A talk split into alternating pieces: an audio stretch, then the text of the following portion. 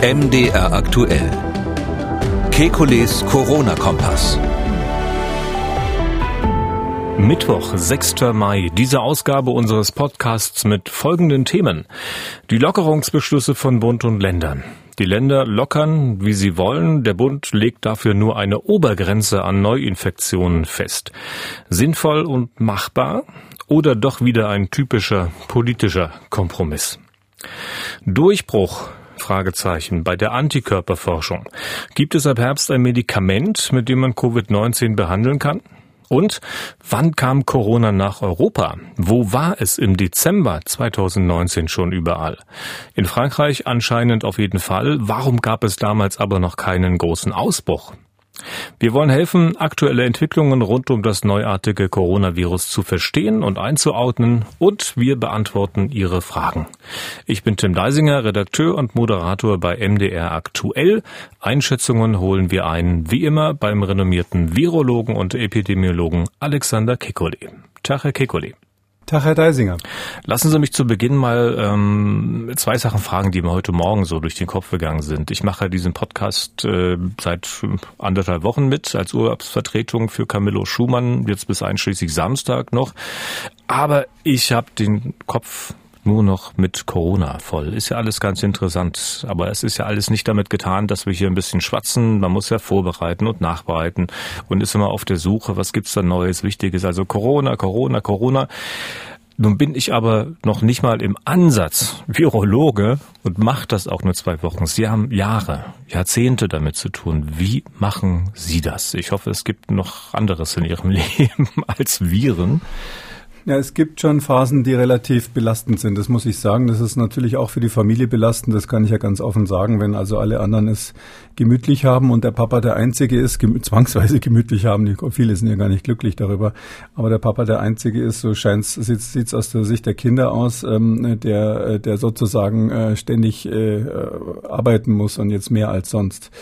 Hm, ja, das mit den äh, Krankheitserregern, also man gewöhnt sich natürlich in gewisser Weise dran. Ja, das ist äh, so, wie man im Krankenhaus jeder Medizinstudent am Anfang das eine oder andere unappetitlich findet, was er da machen muss. Und nach einer Weile hm, gewöhnt man sich an alles Mögliche.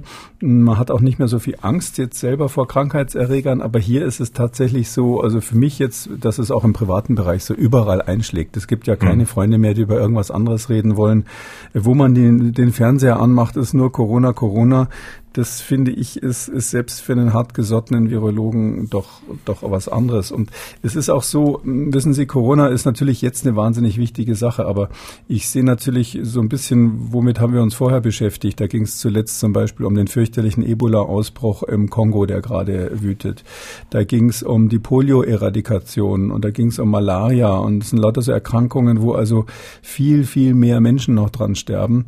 Und ähm, da frage ich mich natürlich dann schon, ähm, äh, was wir jetzt alles auch vernachlässigen durch diese durch diese mhm. Pandemie. Da müssen wir dringend dann wieder zurückfinden dahin. Also ich glaube, dass ganz viele wichtige Programme schwere große Anlaufschwierigkeiten haben werden, Malaria zum Beispiel, äh, wenn diese Pandemie zu Ende ist.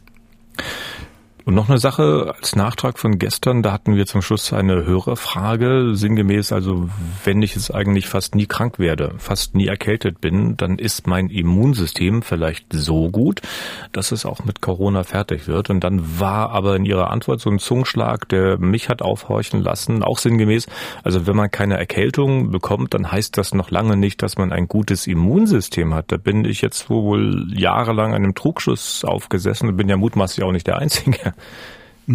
Naja, subjektiv ist es so. Also die, das ist eben die Frage, was man unter gut versteht. Also wenn man sagt, ein gutes Immunsystem habe ich dann, wenn ich selten krank bin, dann stimmt das natürlich. Dann ist es eins zu eins richtig. Ähm, aus virologischer Sicht ist es so, dass ähm, die Tatsache, dass man nicht krank ist, daran liegen könnte, dass das Immunsystem weniger tut statt zu viel. Äh, das haben wir eben häufig, gerade bei diesem Coronavirus ist ein gutes Beispiel, dass die ähm, krankmachenden Eigenschaften auch mit der Abwehr des Immunsystems zu tun haben. Und in so einem Fall wäre ein gutes Immunsystem eigentlich ein schläfriges, gemütliches, entspanntes Immunsystem. Ähm, und wenn man aber denkt, äh, ich habe ein gutes Immunsystem, das heißt, das haut jedem Virus gleich eins auf die Mütze, wenn es kommt, dann ist das unter Umständen eine falsche Wahrnehmung. Okay, dann kommen wir zur aktuellen Situation. Zu dem Zeitpunkt, zu dem wir diesen Podcast aufzeichnen, haben Kanzlerin und Ministerpräsidenten noch nicht endgültig beschlossen, wie es nun weitergeht, aber im Großen und Ganzen ist es ja schon vorab bekannt geworden. Ich habe da ziemlich große Augen bekommen, als ich es gelesen habe. Ich sage mal, mein ganz persönlicher Eindruck, äh, man kann sich schlicht nicht auf eine Linie einigen, man macht stattdessen so eine Art Pippi Langstrumpf-Politik, also jeder macht, was ihm gefällt, jedes Bundesland macht Lockerung so, wie es ihm passt. Können wir uns das wirklich leisten? Mm, ja, das ist die Frage. Also ähm, ich glaube, da hatten wir schon mal kurz drüber gesprochen, wenn jetzt in ganz äh, Deutschland alle zugleich aufmachen, das ist aus Sicht von jemandem, der ähm, so ein bisschen auf der sicheren Seite sein will, ist das natürlich ein gefährliches Experiment. Ähm, man würde ja, wenn man jetzt äh, den Verdacht hat, äh, dass äh, die Suppe vergiftet ist, die man auf dem Tisch stehen hat, wahrscheinlich nicht erst die ganze Familie probieren lassen und dann hinterher sagen, okay, sie war vergiftet, jetzt gehen wir alle und übergeben uns wieder sondern man würde vielleicht erstmal den Hund dran lassen oder sowas oder jemanden, irgendjemand, einer. Sagen einer Sie nicht Hund, sonst, ja. sonst kriegen wir wieder böse okay, Mails, die Katze, dass Sie keine Hunde eine, eine Versuchsratte, so. ja. ja. Also jedenfalls, man würde es sozusagen, ähm, äh, technisch gesehen würde man das sozusagen äh, äh, ähm, eskalierend angehen. Das heißt also, man fängt klein an und würde dann äh, das Risiko langsam steigern ähm, und nicht alle zugleich und dann zurückfahren. Und hier ist aber sozusagen der umgekehrte Vorplan. Man, man lässt erstmal alle ähm, raus und in ganz Deutschland alle zugleich, macht auch alles auf, was nur irgendwie denkbar ist, schaut sich es dann an und sagt, ja, ja, aber wenn das Virus wiederkommt, dann fahren wir zurück. Und dieses Thema Gaspedal und Bremsen halte ich auch für nicht so gelungen, weil ich glaube, dass sowohl aus medizinischen als auch aus wirtschaftlichen und psychologischen Gründen das keine gute Idee ist, den Lockdown sozusagen ein- und auszuschalten wie eine Ampel. Hm. Haben wir ja schon ausführlich drüber gesprochen. Alles wild durcheinander. Bis auf eine Sache, man hat offenbar eine Obergrenze festgelegt, ne? eine Obergrenze von Neuinfektionen, regional bezogen. Und wenn diese Obergrenze überschritten wird, dann sollen wieder Beschränkungen greifen. Es ist runtergebrochen auf die Landkreise oder kreisfreien Städte. Wenn es da mehr als, äh, ich glaube, 50 Neuinfektionen pro 100.000 Einwohner gibt, dann soll wieder konsequent beschränkt werden. Macht das Sinn? Also grundsätzlich macht es Sinn, sich so einen allgemeinen Maßstab zu überlegen. Und das finde ich auch äh, in dem Fall wirklich sehr gut, dass, dass das überhaupt jetzt gemacht wird. Und ich finde es auch ganz toll, dass man eben abgewichen ist davon, jetzt äh, diese sogenannte Verdopplungszeit zu nehmen. Die fand ich sowieso unglücklich. Und auch dieser ähm, Tanz um das goldene Kalb namens R, also diese Reproduktionszahl, äh, hat jetzt ein Ende. Das finde ich auch vernünftig. Gute Einsicht in der Politik. Und dass man auch so den Versuch hat, hier eine bundeseinheitliche Regelung zu suchen. Das, das ist auf jeden Fall sinnvoll, um so wenigstens an der Stelle den Wildwuchs zu, zu bekämpfen. Ähm, ich frage mich jetzt nur, also der, der Vorschlag, den ich gemacht hatte, war so ähnlich, aber bisschen anders, nämlich dass ich gesagt habe, wir wollen nicht die Zahl der Fälle pro Woche oder pro Tag haben, die registriert werden, sondern die Zahl der Initialfälle. Der wichtige Unterschied ist, Sie können ja ähm, 20 Fälle haben, die alle in einem einzigen Hotel aufgetreten sind. Und Sie wissen, wer das ist und Sie haben das Hotel schon abgeriegelt, dann sind 20 Fälle so gut wie einer, weil Sie alles unter Kontrolle haben. Es können aber auch 20 einzelne Fälle haben, die irgendwo im, im Landkreis in dem Fall sind und nichts miteinander zu tun haben ähm, und äh, wo Sie bei jedem keine Ahnung haben, wo es herkommt. Das ist ein Riesenunterschied bezüglich der Nachverfolgung und deshalb finde ich, man müsste es wirklich an den Kapazitäten äh, der Nachverfolgung festmachen. Wie viele Kapazitäten haben tatsächlich die Gesundheitsämter auch vor Ort? Ähm, und das ist nämlich nicht proportional zu den Einwohnern. Und das andere ist, dass man eben unterscheiden muss zwischen Initialfällen und Sekundärfällen, wo es sozusagen schon klar ist, äh, dass der Bruder das hm. dann auch hat, wenn, wenn einer das hat. Und bei also, diesem Hotel, was Sie sagen, also wenn diese Ausbrüche meinetwegen in diesem einen Hotel sind, äh, dann würde es jetzt, folgere ich mal, äh, keinen Sinn machen, die ganze Stadt dann in Mitleidenschaft zu ziehen, also die ganze Stadt zuzumachen wieder, oder? Ja, die Logik ist ja hier da so eine Grenze, also wenn ich das mal, dieses, diesen Entwurf, der ja heute diskutiert wird, der ist ja schon interessanterweise schon vorher im Detail aufgeschrieben, geschrieben, so machen, macht man das in der Politik. Ähm, und äh, das hieße ja, also bei 50 Fällen pro Woche ist, ist sozusagen, wird sofort auf die Bremse getreten und dann muss wieder Lockdown her, also grob gesagt. Und das wären ja dann ungefähr sieben Fälle pro Tag. Jetzt, ähm, ja, jetzt kann man sich das ja so vorstellen. Also sieben Fälle pro Tag ähm, äh, bei 100.000 Einwohnern. Jetzt nehmen wir mal die kleinste Gemeinde Deutschlands. Das weiß ich zufällig, welche das ist, weil ich da mal hinziehen wollte. Das ist Lüchow-Dannenberg in Niedersachsen. Die haben 50.000 Einwohner ungefähr. Das heißt also, die wären also bei vier Fällen schon schachmatt. Selbst wenn sie nur vier Fälle in diesem, in diesem Kreis hätten, wäre es dann so, ähm, dass sie in diesem Kreis sofort wieder Restriktionen erlassen müssen, selbst wenn sie wissen, wer das ist. Und ich sage jetzt mal ganz praktisch, da ist eine Familie aus dem Urlaub zurückgekommen, hat äh, schön in Teheran Urlaub gemacht und hat dieses Virus zurückgebracht. Alle vier sind positiv. Peng müssen sie ganz Lüchow-Dannenberg zumachen. Auf der anderen Seite der, der Skala stehen dann so riesengroße äh, Landkreise. Der größte in Deutschland ist Hannover und Umgebung mit über einer Million. Ähm, da ist es dann so, dass man äh, natürlich fragen muss, wenn, wenn bei einer Million Einwohner ähm, 50 äh, pro Woche und äh, pro 100.000 erlaubt sind, dann haben sie ja 500, äh, 500 neue Fälle pro Woche, die sie quasi zulassen. Ähm, 500 neue Fälle pro Woche, das ist also schon eine richtige Ansage. Da würde ich jetzt mal sagen, sind 70 am Tag ungefähr. Ähm, da würde ich jetzt mal sagen, ist ein Gesundheitsamt in der, in der Gemeinde völlig überfordert. Mhm. Also das können die in dem Landkreis nicht hinkriegen. Ja. Und offenbar soll es diese Beschränkungen ja dann auch regional geben. Macht denn das denn? Also ich meine, es steht ja da keine Mauer um den Landkreis oder die kreisfreie Stadt herum. Die Leute bewegen sich ja auch noch außerhalb des Stadtgebiets und nehmen möglicherweise Infektionen mit. Da macht doch diese Beschränkungen, die dann regional wieder erlassen werden, machen doch dann auch keinen Sinn, oder? Ja, das stimmt. Das ist natürlich so, wenn die, da, ich glaube, da ist ein bisschen die Idee gewesen, von der Wohnbevölkerung auszugehen. Sie haben natürlich recht, wenn jetzt das lauter Touristen sind, die da nur vorübergehend waren, ist es natürlich ein bisschen absurd, ähm, regional zu schließen. Das ist überhaupt ein grundsätzliches Problem, finde ich, bei der Debatte. Ähm, ich will jetzt da nicht den Teufel an die Wand malen. Ich glaube auch, dass es die nächsten Wochen tatsächlich äh, sich die Situation weiter beruhigen wird. Ich glaube jetzt nicht, dass wir einen monströsen Ausbruch kriegen durch diese, durch diese Lockerungsmaßnahmen. Man muss natürlich Folgendes vor Augen haben. Ähm, da gibt's Regionen wie Mecklenburg-Vorpommern zum Beispiel, die haben, glaube ich, in Deutschland die, die geringsten Fallzahlen überhaupt. Die sagen jetzt schön, wir machen den Tourismus wieder auf. Wenn aber zugleich ähm, ein anderes Bundesland äh, besonders ähm, entspannt ist, äh, was vielleicht eine höhere Fallzahl hat, ähm, sag mal Baden-Württemberg, äh, und jetzt kommen also die Schwaben äh, an die Ostsee in Urlaub und schleppen dort das Virus ein. Dann treffen sie natürlich auf eine Bevölkerung, die dadurch, dass dort alles etwas lockerer zugeht, äh, wenig geschützt ist und die auch nicht immun ist, wie alle anderen. Vielleicht sind sogar die Süddeutschen mehr, haben mehr Immunität vielleicht, weil, weil das Virus da ja schon länger unterwegs ist. Und dann kann es natürlich zu ganz unangenehmen Ausbrüchen da dann genau in der Region kommen, wo man es bisher nicht kannte. Sodass Sie genau recht haben, dieses Thema Reisen ähm, ist irgendwie, wenn man das so partikulär sieht, nicht so richtig auf auf dem Schirm, aber das wird im Sommer ganz massiv kommen, weil wir alle ja ähm, wohl nicht ins Ausland sollen oder zumindest nicht weiter weg. Der Bundesaußenminister hat es das angedeutet, dass er eigentlich äh, längere Auslandsreisen nicht sehen will diesen Sommer. Das heißt, viele, viele werden in Deutschland bleiben, vielleicht auch aus Angst, dass sie, wenn sie zu weit weg vom nächsten Krankenhaus sind, sich nicht wohlfühlen. Und dann reisen die also munter durch die Republik. Also pff, ich weiß nicht, ob das hm. dann die richtige Voraussetzung ist, um zu sagen, wir machen das an den Landkreisen fest. Und wir hatten ja gestern darüber gesprochen, äh, man muss ja bestimmte Regelungen auch äh, kommunizieren in die Bevölkerung hinein, so dass es äh, verstanden wird und akzeptiert wird. Und da gab es heute ein Interview im Spiegel. Der sächsische Ministerpräsident Kretschmer, der hat nun ein, eine Art Ampelsystem vorgeschlagen. Wenn es Regionalinfektionen gibt, dann sagt er, schalten wir halt auf Gelb. Und wenn wir das nicht in den Griff bekommen, dann eben auf Rot. Jetzt überlege ich mir, man hat Jahre gebraucht, um sich auf eine Art Lebensmittelampel zu einigen und streitet eigentlich immer noch darum, was da Rot, Gelb und Grün eigentlich bedeuten. Äh, da kann man mal gespannt sein, wie das mit der Corona-Ampel weitergeht, oder?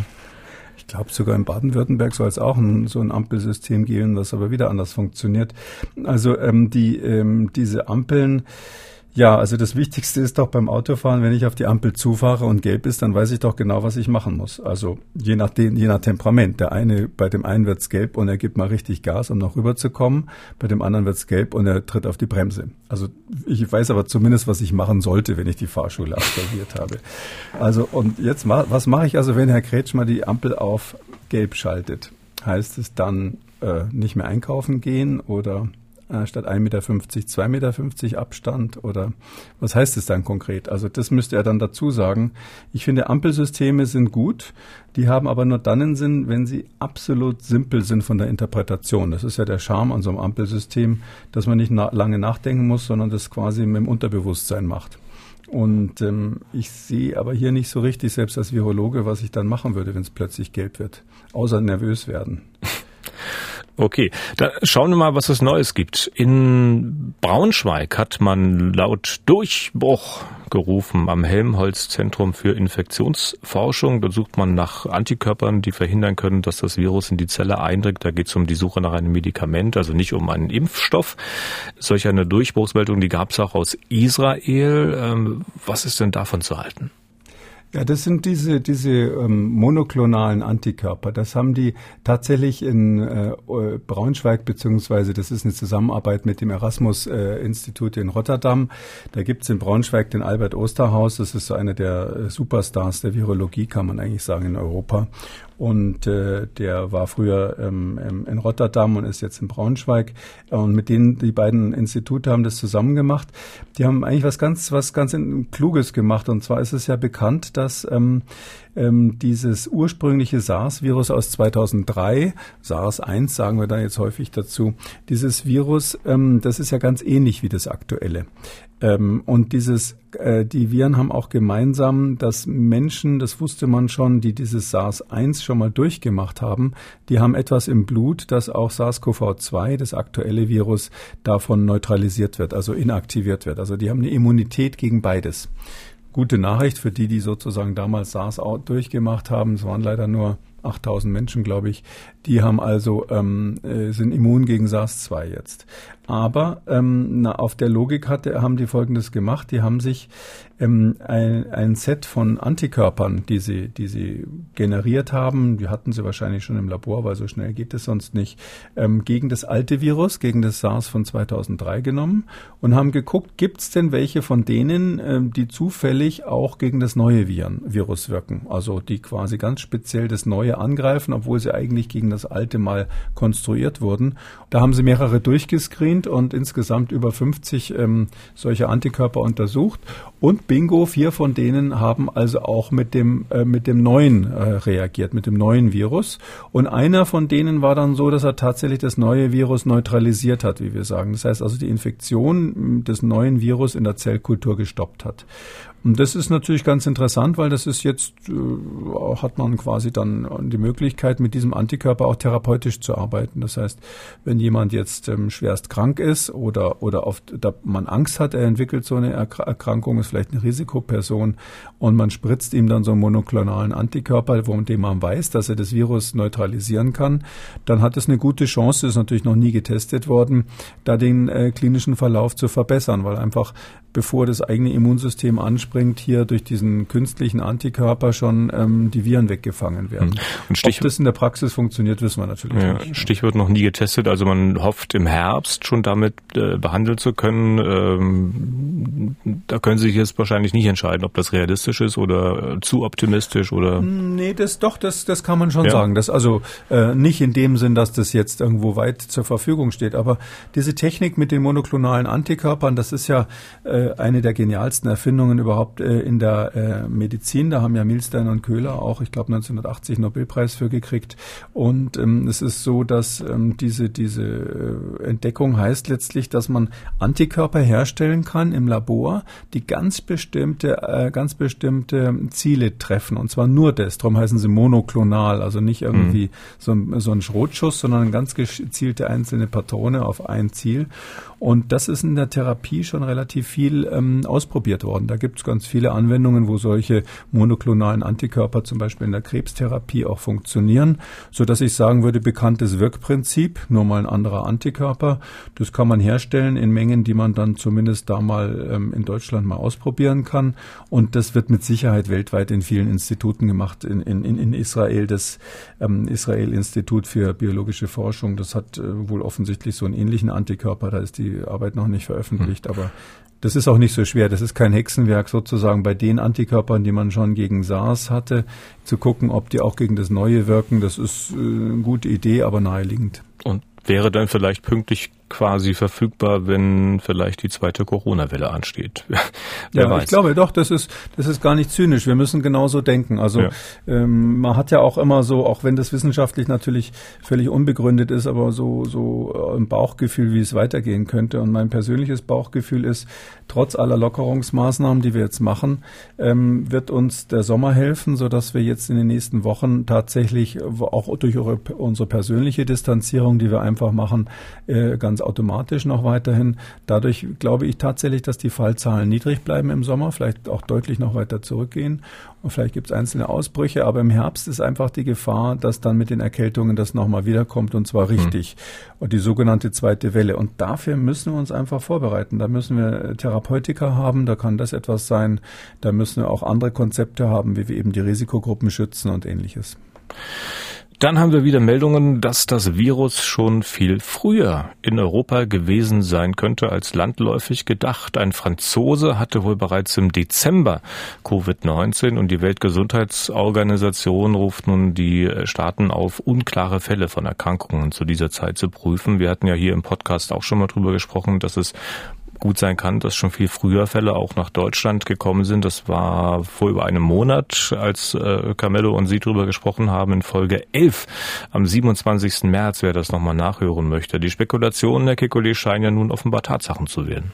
Ja, damals war das ja rein spekulativ, weil äh, tatsächlich ich auch von vielen ähm, so familiären Ausbrüchen gehört hatte von Leuten, die aus Norditalien zurückgekommen waren und gesagt haben, Mensch, das war so ganz ähnlich wie dieses Coronavirus. Natürlich auch Ärzte, die das gut beschreiben konnten. Und es war ja eigentlich von der Sache her völlig klar. Ich meine, man muss sich klar machen, dass aus Wuhan äh, und überhaupt aus China natürlich ständig Menschen hin und her geflogen sind nach Europa. Es gibt ja intensivste Geschäftsbeziehungen, auch als Tourismusdestination sind ähm, Deutschland, Norditalien, Frankreich natürlich sehr beliebt äh, bei vielen Chinesen. Und ähm, vor dem Hintergrund war eigentlich klar, dass es zu Einschleppungen kommen kann. Das Interessante ist jetzt, ähm, dass ähm, die WHO, das fand ich eigentlich am spannendsten an dieser, an dieser Mitteilung, die da im Raum steht, die WHO hatte schon kommentiert, den ähm, Fall im Dezember in Frankreich und sagt äh, wörtlich, ich lese hier gerade mal ab, das ist sehr interessant, aber nicht überraschend. Und dann erklärt also da der Christian Lindmeier, der ist da einer der Sprecher der WHO, der sagt, na, das ist doch ganz klar. Damals sind ja ganz viele aus Wuhan in die Welt gefahren und das ist ja klar, dass da mal was exportiert hätte werden können. Da muss man sich natürlich jetzt dann schon die Frage stellen, wenn das nicht überraschend ist, warum hat die WHO dann nicht davor gewarnt? Und so spät reagiert, ne? Äh, spät reagiert und einfach, wenn die hätten ja, wenn sie diesen Gedankengang früher gehabt hätten, hätten sie ja sagen müssen, ähm, liebe Italiener, liebe Europäer, liebe anderen Menschen, die ihr intensiven Kontakt mit China habt. Nach Deutschland sind ja da einige tausend äh, Menschen jeden Tag aus China gekommen durch die, über die großen Flughäfen. Von Europa kenne ich die Zahlen nicht. Da hätte die WHO doch sagen müssen, dann, wenn er das macht, dann schaut doch mal bei Einreisekontrollen, ob er nicht vielleicht irgendwie äh, ein paar Kranke da rausfischen könnt. Und wie ist es mit dem Thema ähm, Schwerstkranke im Land? Wollen wir die nicht jetzt einfach mal prophylaktisch, der Test war ja schon lange da, prophylaktisch auch auf Covid-19 untersuchen, weil es eben, wie die WHO jetzt so lapidar sagt, ganz klar war, dass sowas passieren hm. kann das ist schon erstaunlich, dass Ihnen das jetzt erst einfällt. Kleines Aber von mir. Ich bin jetzt nicht der Anwalt der WHO, aber man fragt sich ja auch, ich meine, es gab ja keine großen Ausbrüche zu dieser Zeit in Europa. Und wenn das Virus schon da war, äh, wieso eigentlich nicht? Äh, war das da vielleicht ein bisschen anders? War es nicht so gefährlich? Und hat die WHO damals, deswegen ja. das gemacht? Gute Frage, aber das passte damals ähm, eigentlich ganz genau in das Bild, was wir von Covid-19 hatten. Damals hieß es noch nicht einmal so. Aus der heutigen Sicht äh, ist an Ihrem Argument was dran, weil wir heute glauben, dass es doch, äh, also die Mehrheit glaubt, dass es ziemlich infektiös ist, ziemlich ansteckend ist. Und dann würde das gelten, dass man sagt, na, wenn es keinen Ausbruch gibt, wie soll das dann da sein? Aber damals war es ja so, dass wir alle gedacht haben, mich eingeschlossen, das Virus ist gar nicht so wahnsinnig ansteckend. Es ist deutlich weniger ansteckend ähm, als die Grippe. Bis zum gewissen Grad stimmt es vielleicht auch noch. Und ähm, äh, daher sind wir fest davon ausgegangen, dass es äh, Infektionsketten geben kann, die sich von selber begrenzen. Und dann muss man natürlich auch zugleich auch das Reiseverhalten, das gilt na, damals wie heute ansehen, der, der chinesischen Touristen und auch Geschäftsleute. Das ist nicht so, dass die jetzt mehrheitlich äh, wahnsinnig äh, privat jetzt deutsche Freunde besuchen und bei denen zu Hause sitzen oder äh, in der Disco in Berlin sind und da Viren versprühen.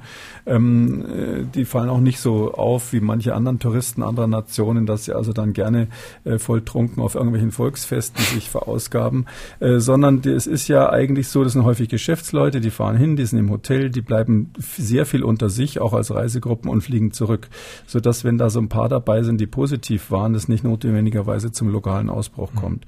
Und vor dem ganzen Hintergrund ist eben damals eigentlich sinnvoll gewesen, schwer Kranke, ähm, also schwere Fälle, unerklärte Fälle von, äh, von Influenza-ähnlichen Symptomen prophylaktisch auf Covid-19 zu untersuchen.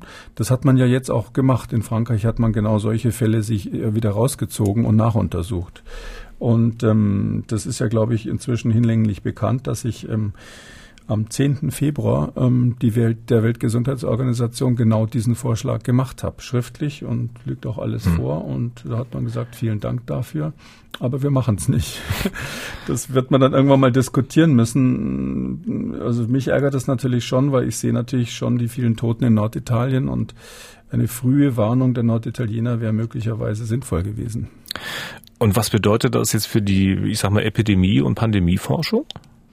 Ja, das ist natürlich super spannend, äh, weil wir müssen jetzt davon ausgehen, dass dieses Virus tatsächlich schon mehrere Versuche gemacht hat, auch nach Europa rüber zu springen. Wahrscheinlich werden da noch mehr auftauchen in der nächsten Zeit. Und die Frage ist natürlich, warum kam es dann irgendwann endlich zu einem Ausbruch und vorher aber eigentlich nicht?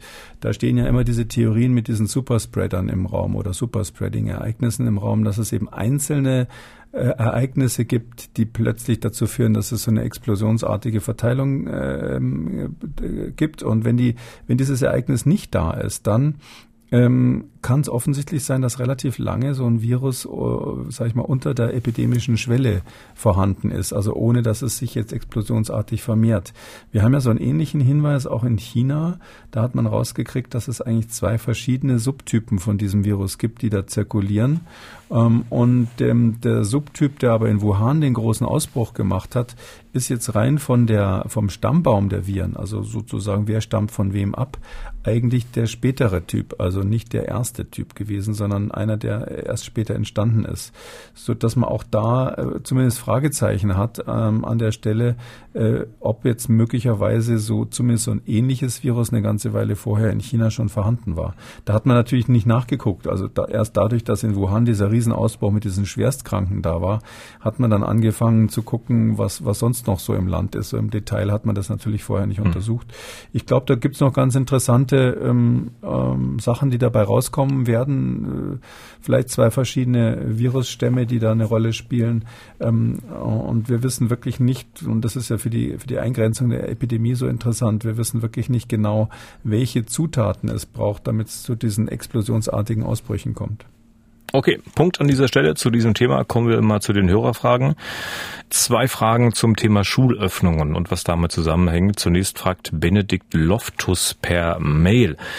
Meine Mutter, Ende 50, ist Lehrerin an einem deutschen Gymnasium. Sie wohnt zusammen mit meinem Vater, der 70 ist und Herzrhythmusstörungen hat. Nun muss sie wieder vor der Klasse Unterricht halten. Die Schüler werden keine Maske tragen. Wie kann sie sich schützen und wie kann sie eine Ansteckung meines Vaters vermeiden? Bisher hatten wir überlegt, dass eine FFP2-Maske das alles richten muss. Zudem müssten alle Fenster offen sein, um die Gefahr durch Aerosole zu minimieren.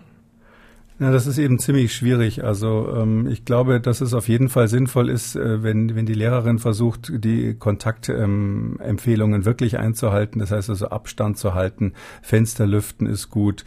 Ähm, sich eben selber auch schützen sollte, muss man überlegen, ob sie, wenn sie wirklich mal im Lehrerzimmer sitzt oder mit anderen Menschen eng zusammen ist, vielleicht sogar auch eine FFP2-Maske trägt. Und natürlich sollte man ähm, überlegen, wie man das in der, in der Wohnung macht. Aber das ist meistens eben so, wenn man eng zusammen wohnt, ist es relativ schwierig und man kann ja auch jemanden, der älter ist, jetzt nicht abverlangen, dass er in der Wohnung die ganze Zeit privaten FFP2-Maske trägt. Hm. Mm, da wird sie sich ähm, wahrscheinlich keine perfekte Lösung zu finden. Hm. Und eine generelle Frage zu diesen ähm, Schulöffnungen. Es gibt, auch, man hört uns ja auch in Österreich, äh, Gerald Weigel aus Krems hat was gefragt, was ziemlich genau in diese Richtung geht. Die österreichische Regierung plant ab Mitte Mai alle schulpflichtigen Schülerinnen dann ab Juni alle einzubestellen, allerdings in zwei Gruppen aufgeteilt, die jeweils zwei beziehungsweise drei Tage unterrichtet werden sollen. Lehrer, Lehrerinnen werden natürlich über die Woche gesehen alle ihre 200 bis 300 Schüler und Schülerinnen unterrichten. Tests für Lehrer sind nicht vorgesehen. Im Schulgebäude wird Maskenpflicht herrschen, allerdings nicht im Klassenraum selbst. Ist der Unterricht mit bis zu 15 Schülern in einem geschlossenen Klassenraum ohne Maske nicht zu gefährlich. Danke und beste Grüße. Also wenn man keinen Infizierten hat, ist es ungefährlich. Wenn man da fünf Infizierte drin sitzen hat, ist es zu gefährlich. Das heißt, die Abschätzung der österreichischen Regierung ist ganz offensichtlich, dass sie sagen, wir haben so wenig Infizierte, dass wir dieses Risiko eingehen. Ähm, ich bin ja ein großer Verfechter davon, dass man sehr viel testet und zwar auch Menschen testet, die keine Symptome haben, aus genau solchen Gründen prophylaktisch.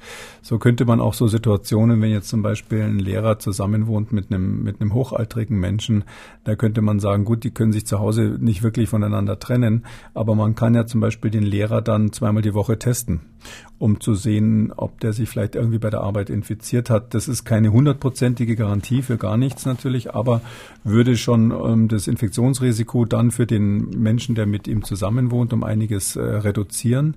Ähm, und ich sage immer, was für die Bundesliga angedacht wird und was auch in Krankenhäusern ja absolut üblich ist, dass man das Personal regelmäßig testet, obwohl die gar keine Symptome mhm. haben. Das muss eigentlich zum Schutz der Risikogruppen auch möglich sein. Jetzt eine Frage von unserem AB. Der Name des Anrufers ist uns leider nicht bekannt. Erstmal vielen Dank für den Podcast und für die Beantwortung der Fragen, die da alle gestellt werden. Finde ich wunderbar, kann man sehr gut nachvollziehen. Hier meine Frage vom Podcast Nummer 41. Da ging es um die Frage, warum die älteren Menschen da eher von betroffen sind. Meine Frage ist, kann das eventuell mit dem Zellstoffwechsel oder Stoffwechsel überhaupt zusammenhängen? Weil im Alter der Stoffwechsel ja nicht mehr so schnell funktioniert wie bei jungen Menschen. Ich glaube, es gibt irgendeine altersabhängige hm, Begründung dafür. Ich glaube, es ist nicht nur so, wie manche Kollegen auch sagen, Alternativtheorie wäre, jeder Alte hat ganz viele Krankheiten und irgendeine von denen ist es dann. Ich glaube auch, dass das Alter als solches eine Rolle spielen muss, sonst hätten wir nicht so eine so einen starken Unterschied zwischen Jung und Alt. Das, das Sterbensrisiko ist ja wirklich hundertmal höher für Menschen über 70 im Vergleich zu 20-Jährigen.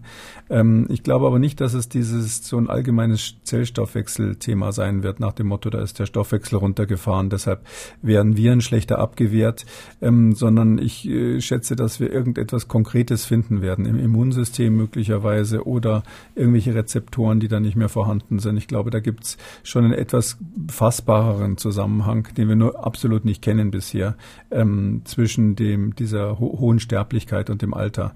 Ähm, das ist nur so, dass das Altern selbst ist, also sozusagen der, der langsamere Stoffwechsel, das würde ich jetzt, ähm, ist, ist für mich, für mich nicht sehr wahrscheinlich. Ich habe da, aber wir wissen es natürlich nicht. Und hm, damit äh, sind wir auch für heute erstmal wieder durch. Das war's. Äh, vielen Dank, Herr Kikoli, und bis morgen. Tschüss, Herr Deisinger. Und wenn Sie Fragen haben, schreiben Sie uns unter mdraktuell-podcast.mdr.de oder rufen Sie uns an unter 0800 300 22 00 möglich auch bei Twitter unter Hashtag FragKikole. Kikoles Corona-Kompass gibt es in der ARD Audiothek bei Spotify, bei Apple, Google, YouTube und auf mdraktuell.de. MDR aktuell. Kekules Corona-Kompass.